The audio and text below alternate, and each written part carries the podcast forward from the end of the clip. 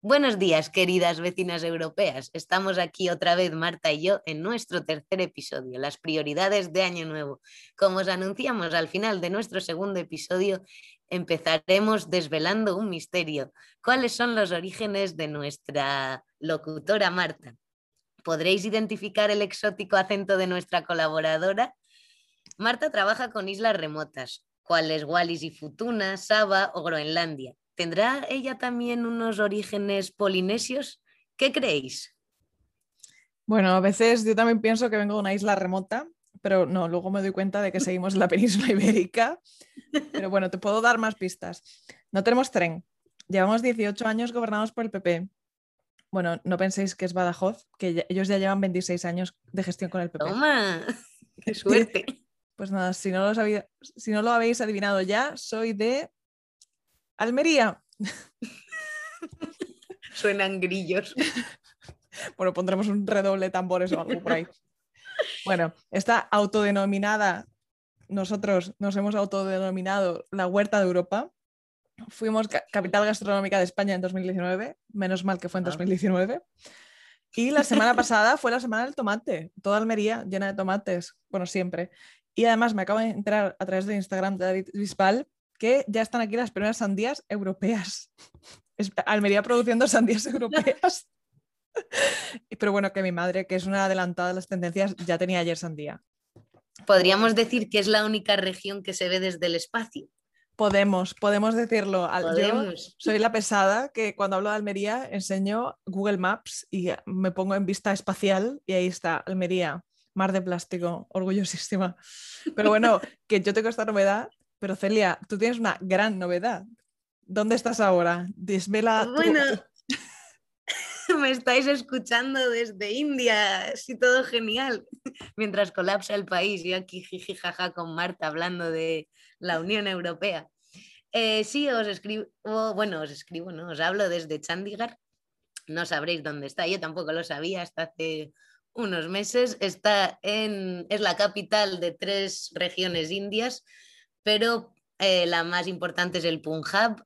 Y nada, pues estoy aquí viendo si empiezo a trabajar, si no, y ya os iré contando un poquito más, a no ser que esto se, se convierta en una mega catástrofe, que esperemos que no. Mm. Por ahora os confirmo que estoy bien y nada, que espero que, que os pueda contar historias graciosas que me pasen aquí, como una vecina europea en el exilio. A mí lo que me encanta es que te has ido a trabajar en cosas europeas a India. Ah, es el espíritu nunca se pierde. Sí, sí, sí. Eh, me podría haber ido a Calcuta a ayudar, pero no. He venido a trabajar de más de lo mismo. Si es que somos unas pesadas con esto de la Unión Europea. Pero nada, estoy con una chica de Albania que también eh, estuvo trabajando en Bélgica, es una de nosotras. Y nada, por ahora muy bien, la verdad. Mm, me estoy acostumbrando bastante al picante y es una ciudad que tiene semáforos. O sea, que una ciudad tenga semáforos en India es el progreso máximo. Y está muy verde, todo muy bonito. Así que nada, por ahora mm, todo bien. Todo bien, bien, seguiremos informando. bueno, ¿y de qué venimos a hablar hoy? Hoy os vamos a hablar de las prioridades de la presidencia de nuestra querida von der Leyen Úrsula, Ursulolita para los amigos y los fans de física o química. Os recordamos que Úrsula es la señora que tenía un cardado precioso que lleva siendo presidenta de la comisión desde finales del 2019. La cuestión es que cada nuevo presidente establece para la duración de su presidencia unas prioridades políticas. Normalmente depende de los desafíos más significativos que, que acechan a nuestra Unión en ese tiempo. A ver, es un poco gracioso que las prioridades de Úrsula se aprobaron unos meses, incluso menos, antes justo de que la pandemia mundial se nos viniera encima. Así que algunos aspectos se nos han quedado un poquito redundantes. Nadie pudo nunca imaginarse esta situación. Exacto, ni Úrsula. ¿Cuáles fueron las prioridades entonces de Úrsula?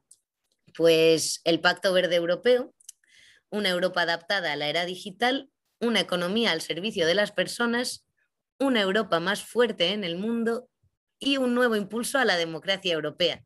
Y bueno, falta la favorita de todos, de la cual Marta nos va a hablar. Sí, la sexta y favorita de todos, proteger el estilo de vida europeo, que suena así como muy de los Vengadores y que no tuvo mucho éxito, desafortunadamente. Así que lo tuvieron que dejar en un descafeinado, promover el estilo europeo, el estilo de vida europeo.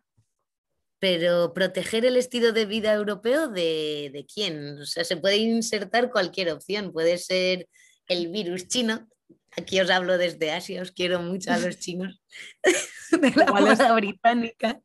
Quizás es de las mujeres que se cubren el pelo en Francia, que les molesta Exacto. Vaya, vaya, es así que vienen a buscar venganza. De hacer una foto con la tablet como un coreano de turismo por Barcelona, de la salchipapa, como medio latinos tenemos mucha suerte de que no haya llegado, no se haya expandido el virus de la salchipapa. Y nada, pues sí, hay muchas cosas de las que nos podemos proteger. Sí, no, no. Ahora ya no, ahora solo podemos promover el estilo de vida europeo, que ya es verdad. ¿qué, es el estilo de vida europeo si, tuvieras, si tuviéramos que definir? A ver, pues Pregunta trampa. en serio, en serio diría que es el sería un poco lo que nos ha dicho nuestra querida presidenta es poder ser quien eres, poder trabajar donde quieras, no sé, yo creo que el libre movimiento es de las cosas que más me gusta de la Unión Europea, mm. que no ocurre en otras partes del mundo con tal facilidad.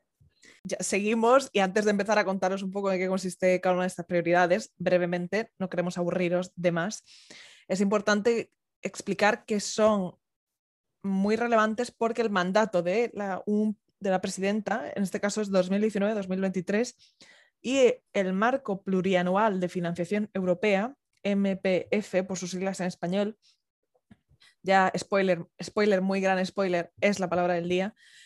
En este caso, el marco plurianual de financiación europea es de 2021 a 2027, porque Europa se organiza de 7 en 7, no sé por qué.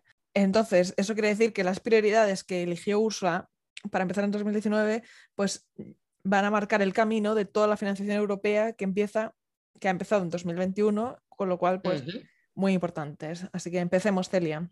Sí, sí, sí. Empezamos con el Pacto Verde Europeo. Sabéis, esto está muy al orden del día. El Pacto Verde Europeo establece un plan de acción para impulsar un uso eficiente de los recursos mediante el paso a una economía limpia y circular, también restaurar la biodiversidad y reducir la contaminación. O sea, todo genial, la verdad. El plan describe las inversiones necesarias y las herramientas de financiación disponibles y explica, esto es muy interesante, cómo garantizar una transición justa e inclusiva. La UE, nuestra querida Unión Europea, aspira a ser climáticamente neutra en 2050. Esto quizá ya veremos, ¿no? Porque estos pactos siempre al final no se acaban cumpliendo, pero bueno, tenemos esperanza. han sido realistas porque aún queda mucho para 2050. Y lo interesante es que convierte el compromiso político en una obligación legal.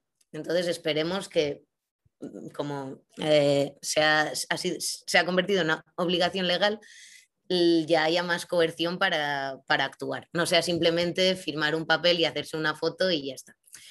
Y para alcanzar este objetivo, la Comisión considera que hay que actuar en todos los sectores de nuestra economía, lo cual es bastante obvio. También proporcionará apoyo financiero y asistencia técnica para ayudar a las personas, las empresas y las regiones más afectadas por la transición hacia la economía verde. Esto se denominará el mecanismo para una transición justa.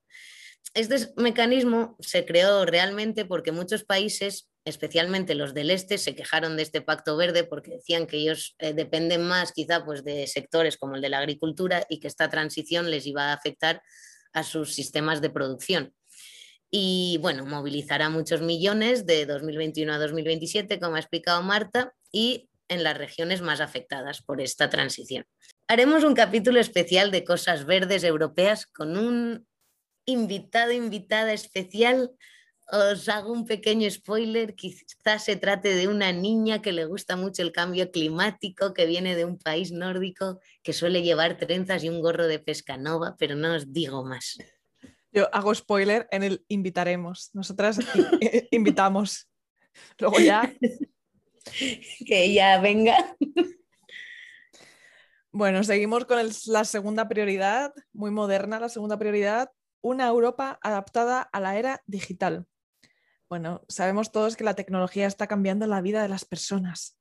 La estrategia digital de la Unión Europea aspira a lograr que esta transformación funcione para las personas y las empresas, al tiempo que contribuye a alcanzar su objetivo de una Europa climáticamente neutra de aquí a 2050. Como veis, siempre todo relacionado con cosas verdes. A ver si la comisión se va aplicando el cuento y se adapta a la era digital. Eso estaría genial. Con que se adaptara al siglo XXI, al 2001. ¿Eh? sí, con que se adapte al siglo actual nos basta. Bueno, y la comisión está decidida a lograr que esta sea la década digital de Europa. Ahora Europa tiene que consolidar su soberanía digital y establecer las normas, en lugar de seguir las normas de otros, centrándose claramente en datos, tecnología e infraestructuras. El 5G y esas movidas. ¿Qué pensáis? ¿Silicon Valley en Almería? Lo vemos. Uh, no sé si te acuerdas, Marta, que hubo un escándalo que parecía que la Comisión Europea iba a prohibir los memes. Ah, esto bueno. es verdad, que de repente Internet se movilizó. No me acuerdo mucho de este escándalo. En plan, mira, es que de verdad, la era digital y lo mejor que se les ocurre es prohibir los memes. Ah, era algo de la propiedad digital. Sí, era algo de los datos y tal, pero bueno, menos mal que seguimos teniendo los memes. Seguimos teniendo memes. sobre todo en estos tiempos de pandemia, que sería de nosotros sin memes? O la tercera prioridad de la que vamos a hablaros es una economía al servicio de las personas. A mí me encanta esta. Los ciudadanos y las empresas de la Unión Europea solo pueden prosperar si la economía funciona para ellos. A ver, esto es un poco de cajón, pero bueno. La economía social de mercado de la Unión Europea es única en su género. Permite a las economías crecer y reducir la pobreza y la desigualdad. Corroboramos esto desde India. El sistema sanitario está colapsándose mientras nosotras grabamos un podcast. Así que es verdad que tenemos mucha suerte de tener una sanidad pública y tan buena en Europa. Aunque es verdad que no es tan buena en todos los países. Pero bueno, em, em, sabemos que está mucho peor en otros sitios. Con una Europa estable, la economía puede responder plenamente a las necesidades de los ciudadanos de la Unión Europea. Para ello es esencial reforzar las pequeñas y medianas empresas que constituyen la columna vertebral de la economía de la Unión Europea. También es fundamental completar, completar, la unión de mercados, de capitales y profundizar en la unión económica y monetaria. En uno de nuestros capítulos dedicados a la economía, prometemos hablaros de estos famosos, o quizá no tanto, mercados de capitales y de los problemas de nuestro querido euro. Llegamos ya a la cuarta prioridad, una Europa más fuerte en el mundo. La Comisión Europea defiende el multilateralismo y un orden mundial basado en normas por medio de un papel más activo y una voz más firme de Europa en el mundo. Más o menos mi trabajo va a consistir en eso. Em, la Unión Europea invirtiendo en países terceros para ser más guay. Pero bueno, ya lo algún día Marta y yo os hablaremos de los trapicheos en los que andamos. Estamos metiéndonos en muchas polémicas hoy, Celia. hoy es el día. Que somos, nosotros al final somos pro Europa, ¿eh? que, nadie piense que no somos anti Europa. Ahora ponemos el himno fan, fan de Europa, para siempre. bueno, eh, eh, la prioridad también incluye cosas como que una agenda comercial sólida, abierta y justa puede convertir a Europa en un lugar atractivo para las empresas, que es clave para reforzar el papel de la Unión Europea como líder mundial, garantizando al mismo tiempo las normas más estrictas, vamos, lo mejor de ambos mundos. Yo no sé si eso es posible. Eso es solo Hannah Montana. y no somos Hannah Montana. Y ya por último, esta prioridad también consiste en tener una estrategia global para África. Normalmente se habla de países ACP, África, Pacífico y Caribe. O sea que es mucha estrategia, mucha estrategia. De hecho, creo que la última se ha aprobado hace poco, así que igual eso para otro, para otro día. Para otro día. Y esta prioridad también reafirma la perspectiva europea de los países de los Balcanes occidentales realmente toda esta, toda esta prioridad, ¿hacia dónde va? Hacia los Balcanes occidentales. Todo lo demás, bueno, sí. Mm, Ahí va. Y llega nuestra quinta y polémica prioridad, la promoción de nuestro modo de vida europeo. Una Europa que proteja debe defender también la justicia y los valores fundamentales de la Unión Europea. Esta es un poco, mm, un poco dudosa. Eh, encima se la dieron a un comisario griego que era un poco de enchufing, porque era un, funcionario que no tenía ninguna experiencia política anterior. Pero bueno, eso también para un capítulo de enchufes dentro de la comisión. Hay paracaidismo, el, paracaidismo en la Comisión Europea es un deporte muy practicado también. Exacto, por yayos. Eh, las amenazas contra el Estado de Derecho ponen en entredicho la base jurídica, política y económica de nuestra Unión.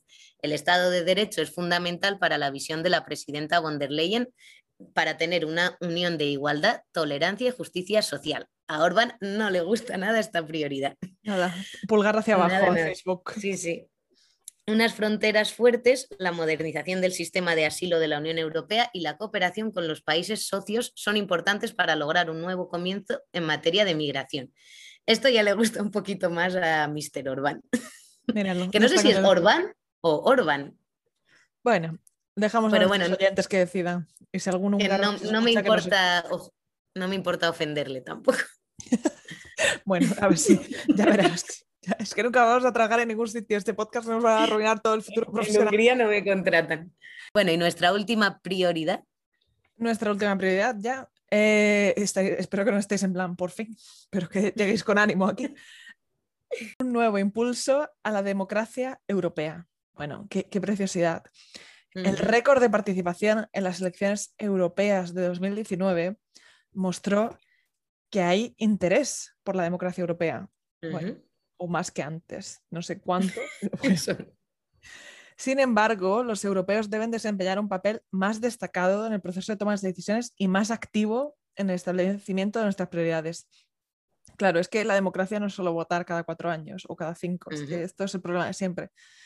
Y entonces, pues aquí entramos en la famosa, famosa, porque os lo decimos nosotros, conferencia sobre el futuro de Europa. Que esto a mí me encantaría hacer una encuesta de si alguien sabía de esto sin estar trabajando en la burbuja europea? Porque yo me enteré hace muy poco. Los Erasmus, y si eso.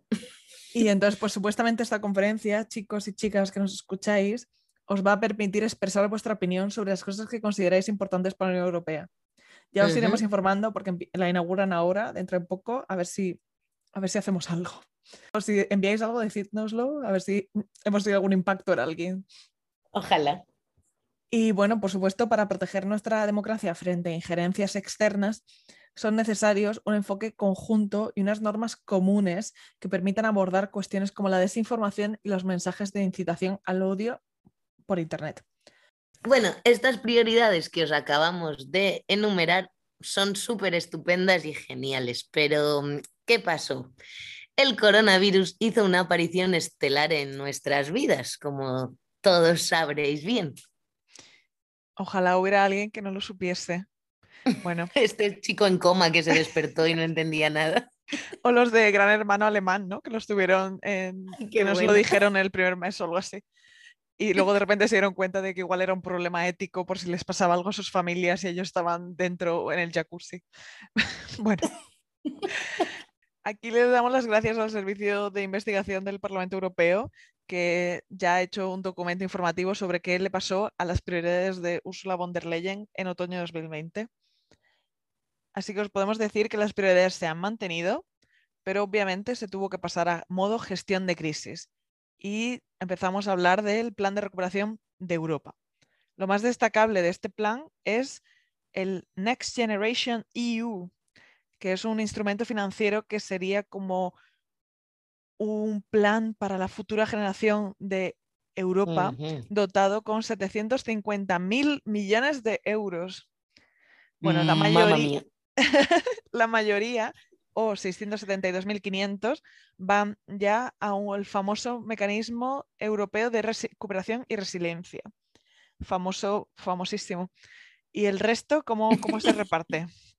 Bueno, los países tienen que hacer planes para poder acceder a los fondos, que eh, si, seguís un mínimo las noticias, si las veis así de paso cuando estáis cambiando de canal para poner los Simpson, ya sabéis que, es lo último de lo que se habla en la política española ahora, que, está, que ya lo han enviado, ahora están a ver si la Comisión Europea se lo aprueba, muy contentos que España lo ha enviado a tiempo, ha hecho los deberes bien, no ha procrastinado.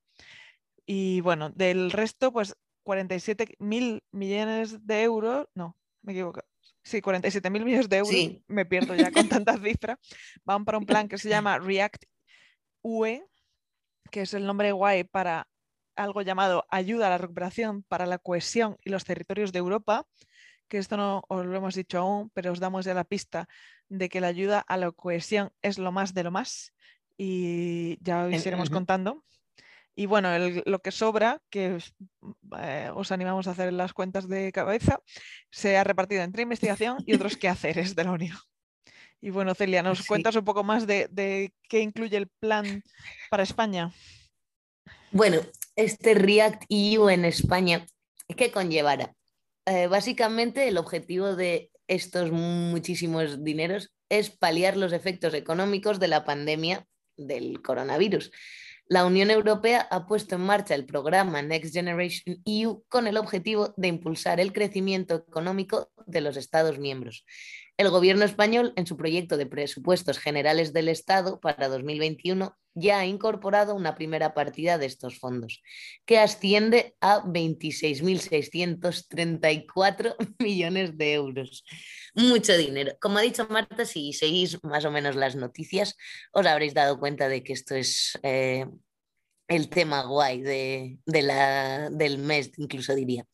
Bueno, los recursos provenientes de los fondos europeos no se utilizarán de manera centralizada en su totalidad. A mí esto personalmente me parece bastante bien. Y de toda esta cantidad, un 55% será gestionado entonces por el Estado, mientras que un 45% pasará a las comunidades autónomas. Que por cierto, en Cataluña ya hay gobierno, que creo que votaron hace un montón de meses y ya han llegado a un acuerdo y es curioso que creo que ganó eh, no, que es republicana, pero la cartera de estos dineros europeos se la ha quedado Convergencia, este partido que cambia cada año de nombre de Puigdemont. Bueno, para poder entender qué sectores se verán reforzados por estos fondos, os voy a enumerar qué ministerios van a recibir más, más ayudas. El que más ayudas va a recibir va a ser el Ministerio de Transición Ecológica, que concentrará un 28% del total de recursos. Luego les sigue el de Transportes, Movilidad y Agenda Urbana, que concentrará un 21%. Y el tercero con más dinero será el Ministerio de Asuntos Económicos y Transformación Digital al que se le asignará un 15%. Como veis, al final estas prioridades están en línea con los objetivos de la comisión de ser súper verdes, súper sostenibles, súper guays y, y súper digitales. Al final se quiere que estas ayudas eh, pongan en marcha el crecimiento económico de nuestros países, pero que sea un crecimiento sostenible. Esto es muy importante para la comisión. Pero, ¿cuál es la realidad? En nuestro país se enfrenta a un considerable desafío. Nunca antes España se había beneficiado de una cantidad tan tan grande de fondos en un espacio tan corto de tiempo. Además, nuestro país tiene que ser capaz de llevar adelante las reformas y ejecutar los proyectos en un clima de alta polarización política, sin haber superado todavía la pandemia y con todos los ojos de los países del norte de Europa. Mm, haremos un episodio especial de los países del norte, pero tradicionalmente son reacios a este grado de solidaridad financiera europea. Ellos mm, no quieren darnos mucho dinero, lo cual, bueno, eh, no es del todo justo, pero están mm, esperando para analizar y juzgar, sobre todo, cómo gastamos ese dinero, si lo gastamos bien o si lo gastamos mal. Pero es una oportunidad única porque hay que ver estas reformas como lo que realmente son, elementos imprescindibles para que España entre en una senda de crecimiento sostenible y para las cuales los fondos europeos son la forma perfecta de apuntalarlas. Además, si los fondos contribuyen a la transformación de la economía española y permiten evitar la divergencia económica norte-sur bastante evidente que hay en la Unión Europea, podrían convertirse con algunas modificaciones, seguramente, en una pieza permanente de la tan necesaria Unión Fiscal Europea. Y estoy súper a favor de esto, porque eh, no voy a entrar en detalles económicos, pero hay unos desequilibrios de, capital y de dineros en Europa y al final yo creo que se debería encontrar un equilibrio con... Eh, transferencias fiscales, pero los países del norte, que son los más ricos, nunca quieren ceder un poquito de soberanía en ese aspecto para ayudar a los países del sur y los grandes olvidados, los del este de Europa. Eh, bueno, eh, lo que quiero decir es que si los grandes países receptores de fondos no estamos a la altura, será difícil que los demás los del norte, estén dispuestos a avanzar en, hacia una mayor integración y solidaridad fiscal. ¡Pam! Y tiro el micrófono. wow, Celia. Bueno, ya podemos aquí, aquí mi oda por la unión fiscal. Wow, bueno, mm. muchísimas gracias. Ya en nombre de todos nuestros oyentes, he aprendido muchísimo. Futura ministra europea de, de, impuestos. No, sí. Ojalá. Pues, ojalá. Bueno, voy a, ahorrarme estos comentarios. Me autocensuro. Bueno.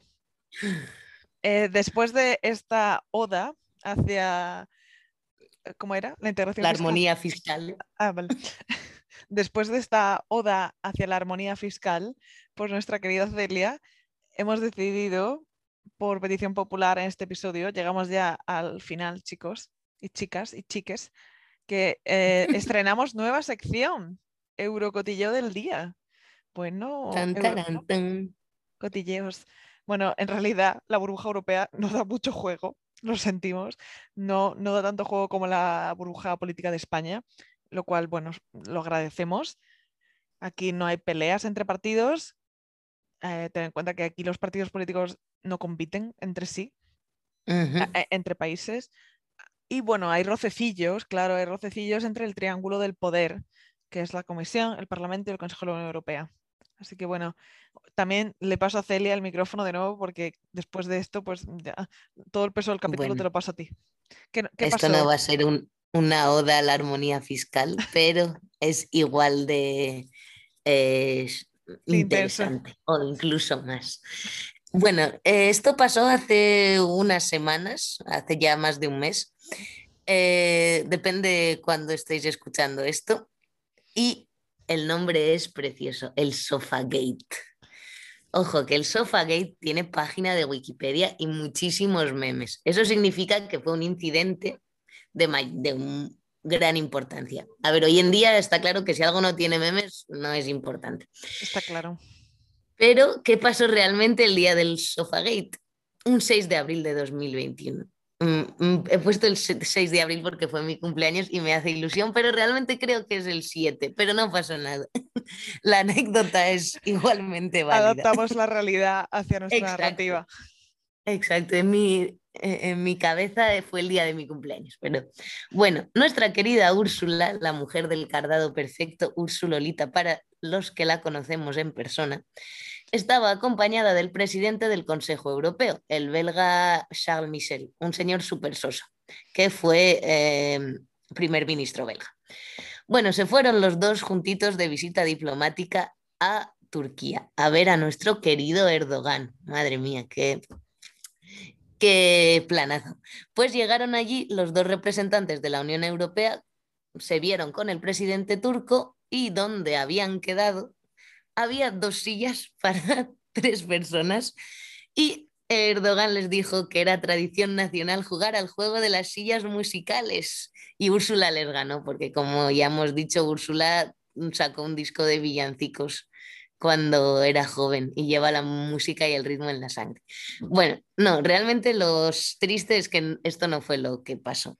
Lo de las sillas musicales turcas no, no es verdad, pero sí que había dos sillas, tres presidentes. Esto parece un título de película X, pero tampoco fue esto lo que pasó. Ante esta situación de mm, dos sillas, tres presidentes, estaba claro que el presidente turco tenía su silla, y más siendo mm, Erdogan. Mm, siendo, claro, y teniendo el carácter que tiene. Pero ¿qué pasó con Ursula y con Charles Michel? Charles Michel se abalanzó sobre la silla y dejó a nuestra presidenta de pie.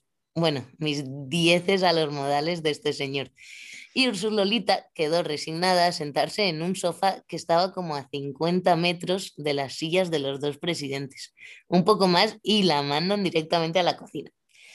Y nada, fue un súper incidente de protocolo diplomático. Efectivamente, un eh, incidente además que no se produjo en la vez anterior que había habido reunión en Turquía cuando un señor, hombre blanco, el presidente Juncker, predecesor de Úrsula, fue de visita diplomática con el entonces presidente del Consejo Europeo. Y hay, hay fotos, hay fotos.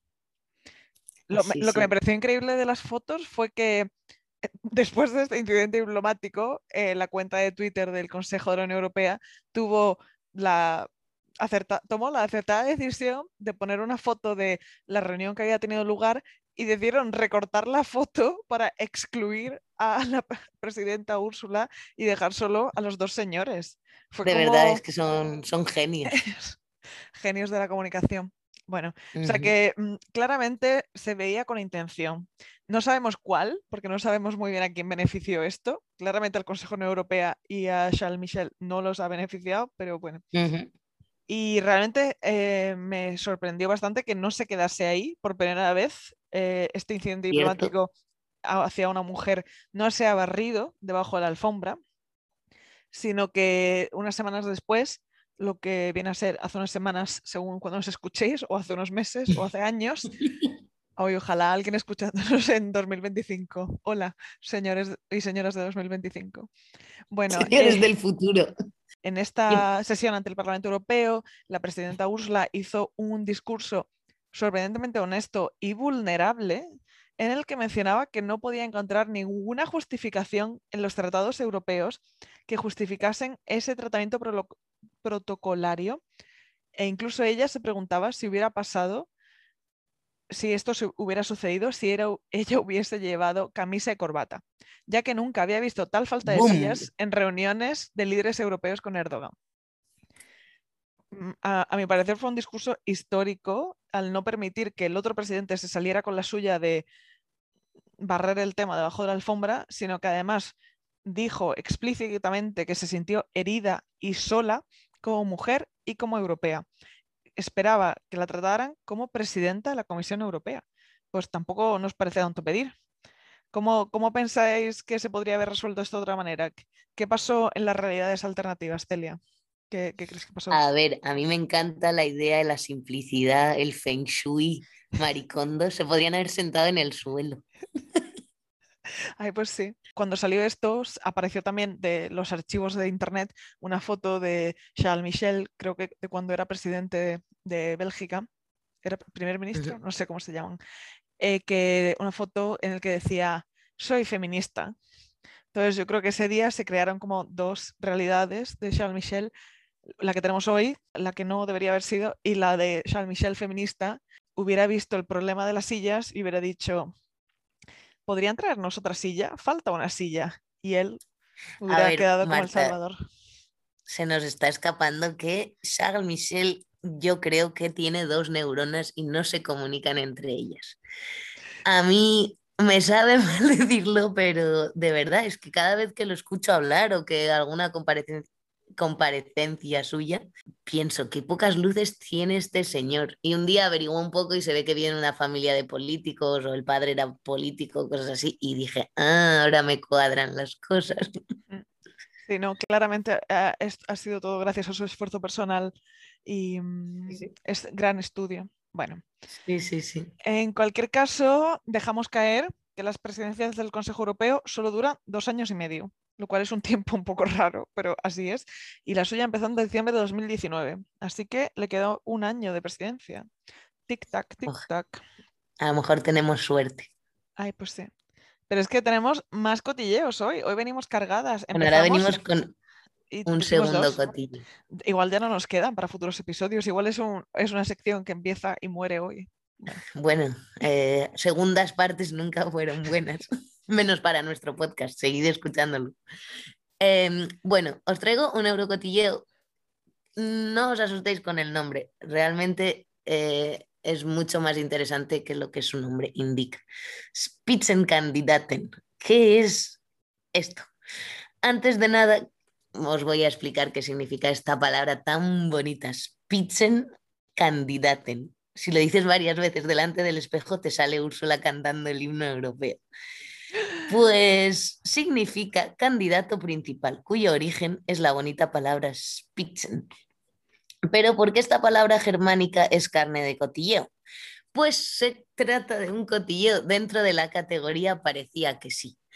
Mm, Podemos recordar rápidamente qué otros hechos han ganado un galardón dentro de la categoría parecía que sí. La Superliga Europea de Florentino Pérez, Mira que soy del Madrid y me duele decir esto, pero menudo fracaso y me alegro. Qué gran parecía que sí, la carrera política de Albert Rivera, que bueno, eh, cuando escribí esto no sabía que parece ser que lo va a fichar el PP, así que no lo sé. Realmente lo dejamos en un parecía que sí. En un para mí es un parecía que sí por ahora. El fin del mundo maya, que no sé tú Marta, pero yo estaba en la ESO y estaba a tope con que en 2012 se iba a acabar el mundo y viva la vida y para qué estudiar y todas esas cosas. Y nada, míranos aquí, a lo mejor es eh, el coronavirus. igual era ese el fin del mundo. Bueno, de hecho el coronavirus es un parecía que sí a, a la inversa, ¿no? Parecía que no iba a ser para tanto y estás mirándonos ahora. no sé cuántos años después. Para los oyentes del 2025, espero que, que no haya coronavirus. Bueno, me enredo un poco con estos, parecías que sí. El Spitzenkandidaten es un sistema de cabezas de lista por el que se elige al presidente de la Comisión Europea. Vamos, que el número uno más votado eh, en las elecciones europeas mm, sería el presidente elegido para ser presidente de la Comisión Europea.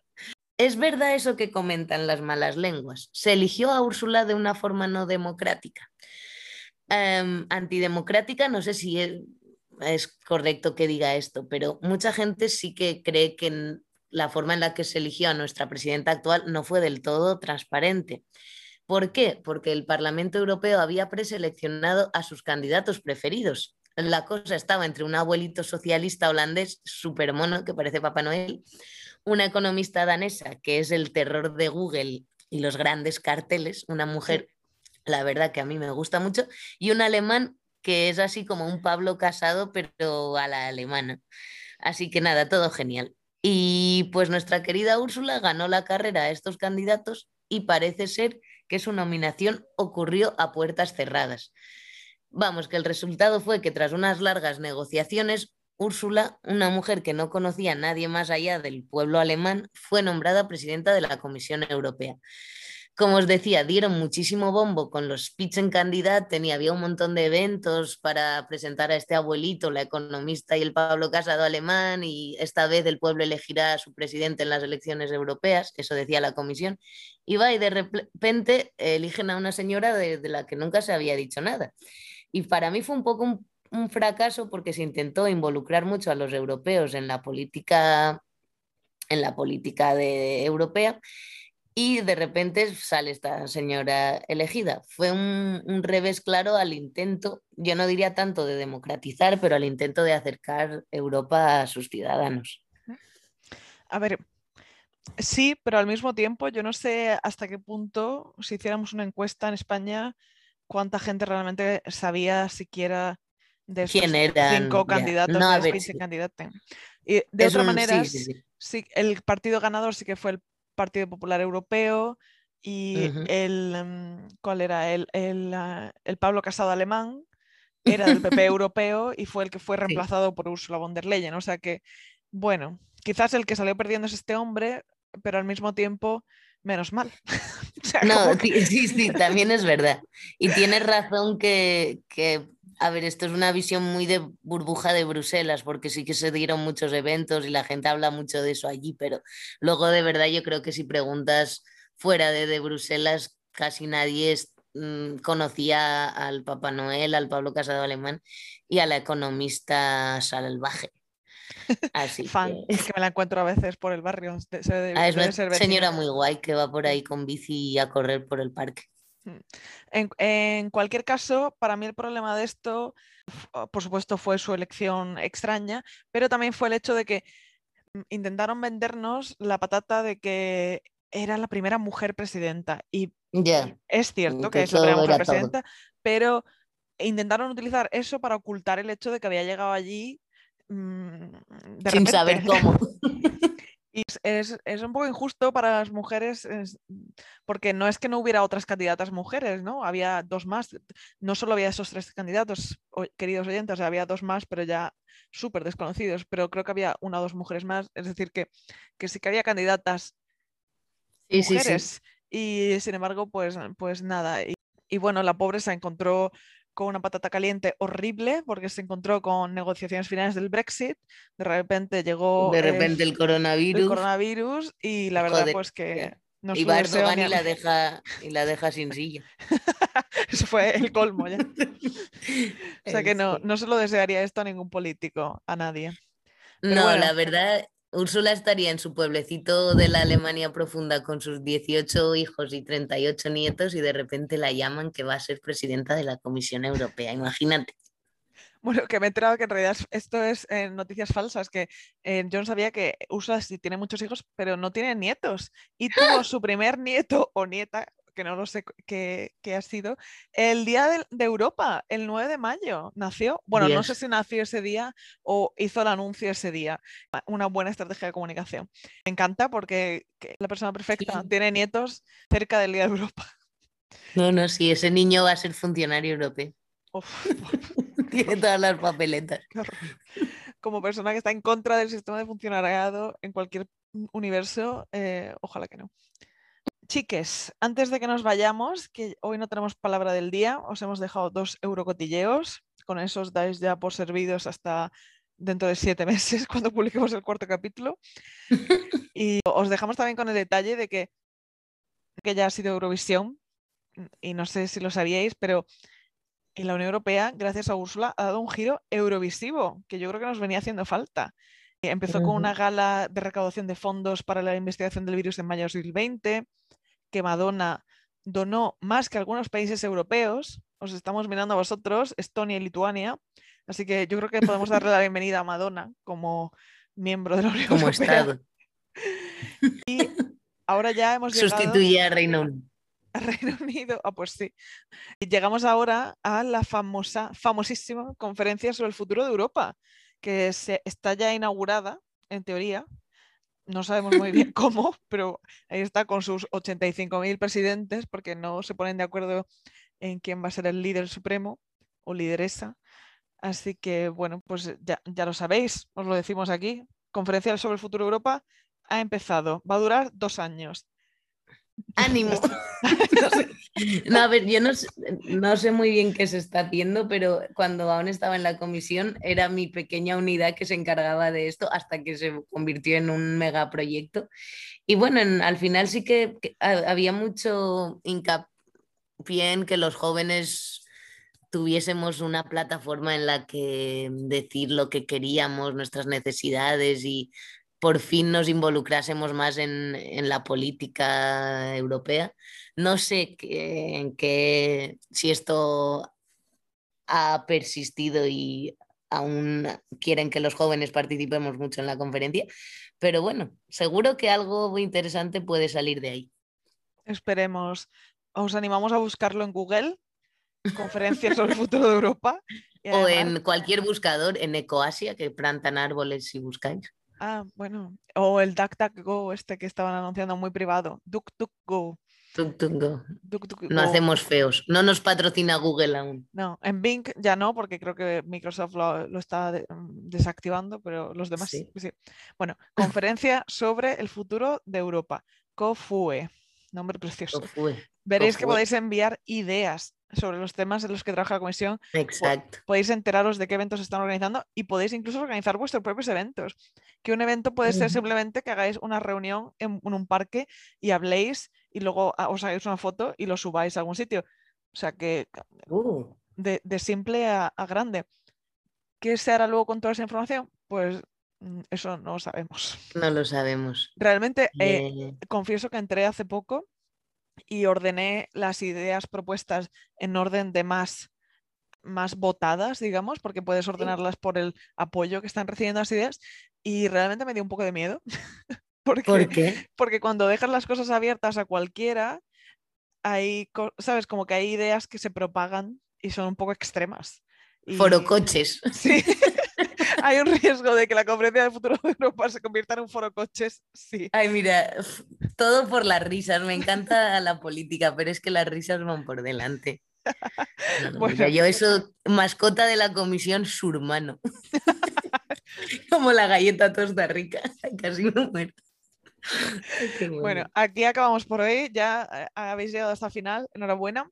Hacemos un anuncio especial. el casting de tu vecina Europa está abierto. Somos una empresa muy guay. De hecho, tengo que confesaros que estaba buscando en Google empresas guays para trabajar, para así hacer una comparación y decir que éramos como esa empresa, versión podcast, pero es que realmente me sale la mutua madrileña ING, em, reales seguros que para nada, o sea, trabajar para nosotros es mucho más guay que trabajar para la mutua madrileña. Bueno, con eso quiero decir que no necesitamos ni currículums, ni cartas de motivación, ni como lo queráis llamar, eso es cosa del pasado. Y ni que os recomiende una casamentera india, aunque bueno, eso sí que puede ser un plus. Solo necesitamos que tengáis, que podáis tener una conversación en castellano y nos podéis mandar, por ejemplo, un audio con un chiste y si nos hace gracia, entraréis en el sorteo de ser nuestro, porque aquí lo elegimos todo a sorteo para que no haya, para que no haya desigualdad elegimos para venir a estar un rato con nosotras y hablar del tema que os apetezca sobre la Unión Europea. Podéis hablarnos de, Tenéis que hablarnos de algo de lo que sepáis, por favor. Y eso, es el único requisito, yo creo. Ay, qué bueno. Y ya está. Pero eh, si cualquier cosa Unión Europea que sepáis, como si queréis venir a hablarnos de el fondo marino, nos da igual. ¿Qué hace la Unión Europea por el fondo marino? Bienvenidos. Que alguien nos lo cuente, por favor. Exacto. Bueno, me parece una broma, pero que hace unos, días fue el día de las dunas dunas y la Unión Europea. un, experto en dunas europeas, las demás paloma que hay en Canarias. Pero que hubo un día sobre las dunas con un evento con ponentes y expertos hablando sobre el fenómeno de las dunas y por qué son importantes y el cambio climático. O sea que de verdad, cualquier cosa que nos queráis venir a hablar desde una perspectiva europea para que nuestros fans se enteren de qué hace la Unión Europea en temas por las dunas eh, trambólicos, bienvenidos. Bueno, aquí yo creo que, que lo nos despedimos, chao. Chao, pescado. Bye, bye. Ay, qué bueno. Ojalá nos venga un experto en dunas, ¿eh? me muero.